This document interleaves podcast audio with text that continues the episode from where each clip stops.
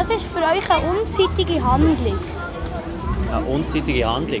Ähm, eine Handlung, die nicht mehr zeitgemäß ist. Zum Beispiel, ähm, wenn man jemandem anderen, vielleicht, der nicht von diesem Land ist, irgendwie ein, ein Wort sagt, das man nicht sollte. Das ist so unzeitig, ja.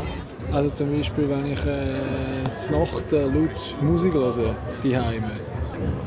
Für mich ist eine unzeitige Handlung etwas, das äh, nicht in unsere Zeit gehört. Das ist gar nicht auf Tageszeit äh, bezogen, sondern es ist einfach, wenn etwas halt nicht in Mode ist, zum Beispiel. Wenn etwas los ist, wo man nicht weiss, um welche Zeit. Eine unzeitige Handlung? Ja, eine unzeitige Handlung ist sicher eine Zeitreise, ist recht unzeitig, oder? Ja. Ja.